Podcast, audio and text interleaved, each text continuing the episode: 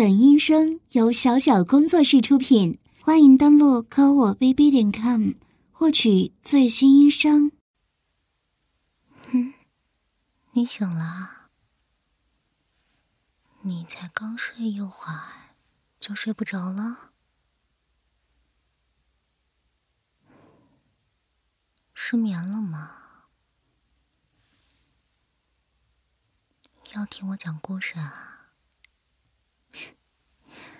真拿你没办法，好好吧？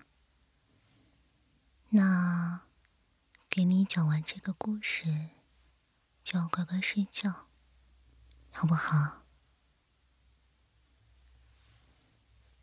哼，我看看今天给你讲什么故事。嗯，今天的故事是。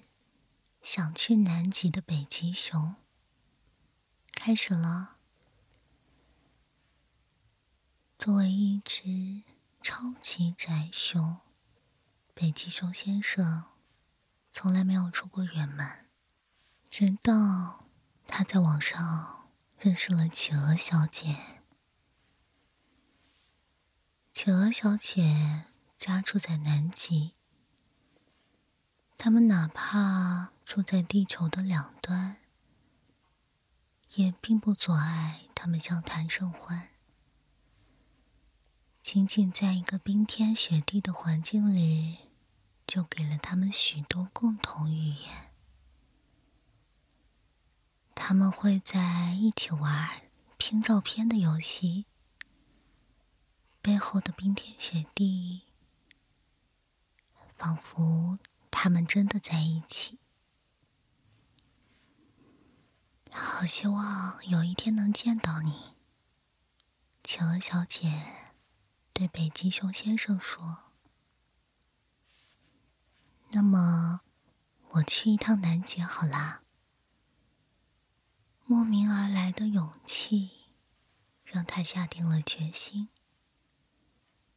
说做就做，北极熊先生在网络上寻找着信息。毕竟，从北极到南极的案例很少，他并没有找到什么有用的，甚至连航班都不提供。算了，北极熊先生关掉了网页，我总归能找到路的。出发前，他给企鹅小姐。在网上留了言，我要去南极看你。他想了又想，把看你删掉了，改成给你带小鱼干。企鹅小姐很快回复了他，她很高兴北极熊先生能来到南极，同时。他也想尝尝北极的小鱼干是什么味道的。于是，北极熊先生就带了自己的全部家当，装到一个大包里，一路向南。北极熊先生选择了冰山航运，尽管冰山航运路程很远。时间很慢，而且容易绕路。毕竟冰山不会收他的钱，他想省钱，带更多的小鱼干给企鹅小姐。于是他找了一个大冰山，随着洋流一直南下。出过远门的北极熊先生认为，南极、北极都有冰山，所以它们是相连的。但他没想到，随着气温的上升，他脚下的冰山正在慢慢融化。从一开始的豪华别墅，到简易单间，最后。完全消失。扑通，北极熊先生掉进了水里。他是会游泳的。他抱着小鱼干，呼哧呼哧的游到了一块礁石上。他呆呆的望着水面，不知道该怎么办。他看着包裹里的小鱼干，还有自己和企鹅小姐的合照，坚定了信心。他开始大声呼救。终于来了一只胖胖的虎鲸。先生，你遇到什么困难了吗？北极熊先生点了点头，告诉了虎鲸自己想要去南极。这可是趟远路啊！但是别担心，我们虎鲸专车就是为了你们这种客人。量身定制的，保证让你安全到达，只需要收取你一半的小鱼干就可以了。先生，你现在的地方根本就找不到像我们这种的运输了。虎鲸满眼真诚的看着北极熊先生，你也知道，最近运输行情不好。你就照顾照顾我的生意吧。北极熊先生被说动了，他付给了虎鲸自己一半的小鱼干，搭上了虎鲸专车。不得不说，这比之前的冰山舒服多了，又快捷又舒适。北极熊先生吹着海风睡着了。没过多久，他睁开眼睛，发现速度变慢了，而且身边多了一群虎鲸。他们都还很健壮。游在最边上的一只，在和一只老海龟鬼鬼祟祟的交谈。似乎在做什么见不得人的事。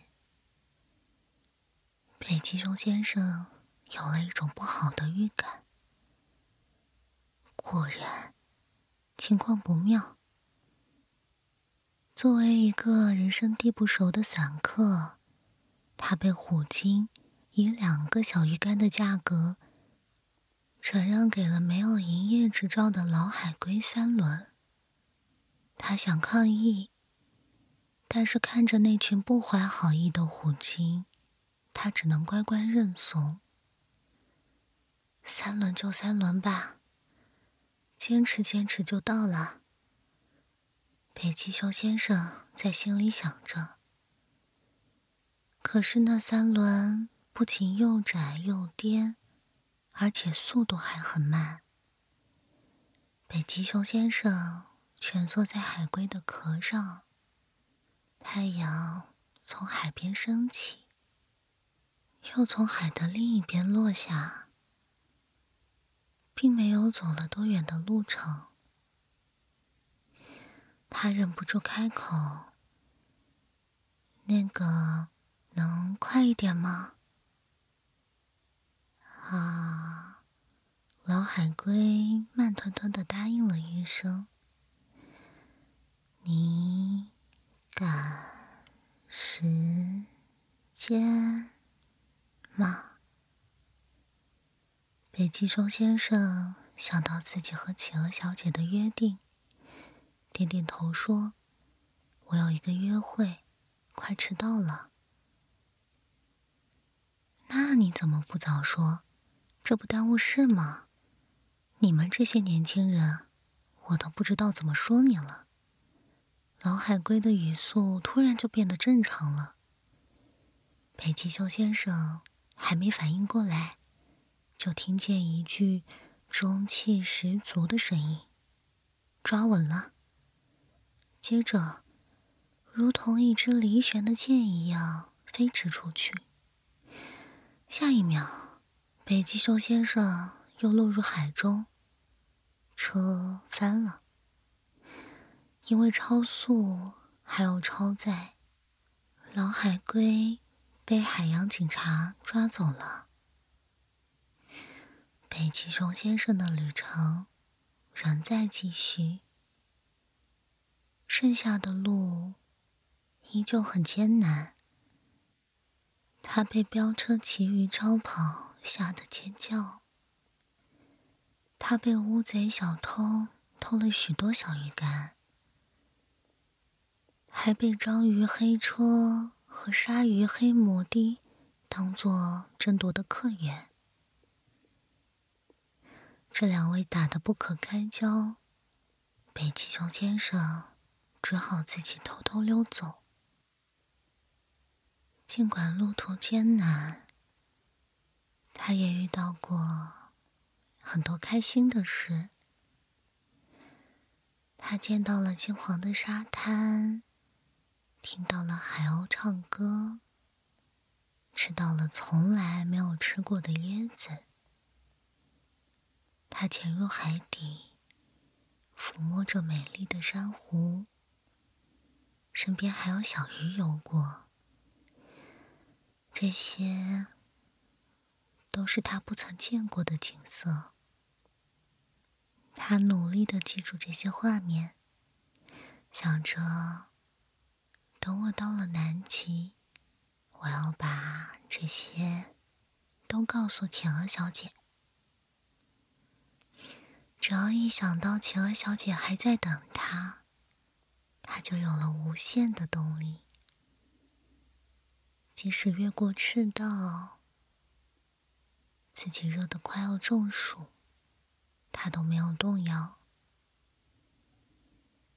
终于，他遇到了友善的海豚们，搭上了顺风车。海豚把他送到了距今岳阳的站点。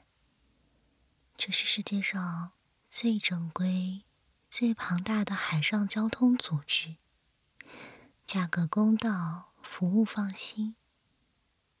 但是，依旧没有南极的航线，那实在是太远了。北极熊先生只好不停的换乘。把所有的交通都做了个遍，有时搭上了稳稳当当的蓝鲸航班，有时搭上了颠簸的抹香鲸航班，有时搭上的是有免费歌声的白鲸航班。北极熊先生就这样走啊走啊，一直。向南极走，穿过大洋，穿过岛屿，穿过高山，穿过河流，穿过了这个星球。他只为了去见企鹅小姐一面。当他从最后一班座头鲸的航班上下来，北极熊先生。站在了冰天雪地里，这里和他的家乡很像。他终于到达了南极，而企鹅小姐就在这里等着。你真的来了。他的脸上有掩盖不住的惊喜，当然还有一丝害羞。嗯说了要来的，北极熊先生也跟着害羞起来。在之后，企鹅小姐没有说话了。她双目有神，眼中泪光闪烁。她看起来真美啊！北极熊先生就这样呆呆的盯着她看。他好想就这样一直盯着他看。命运就是这样的多舛。两个在网上畅聊的人，如今见面，却不知道该说什么好了。这种愉快的沉默没有持续多久，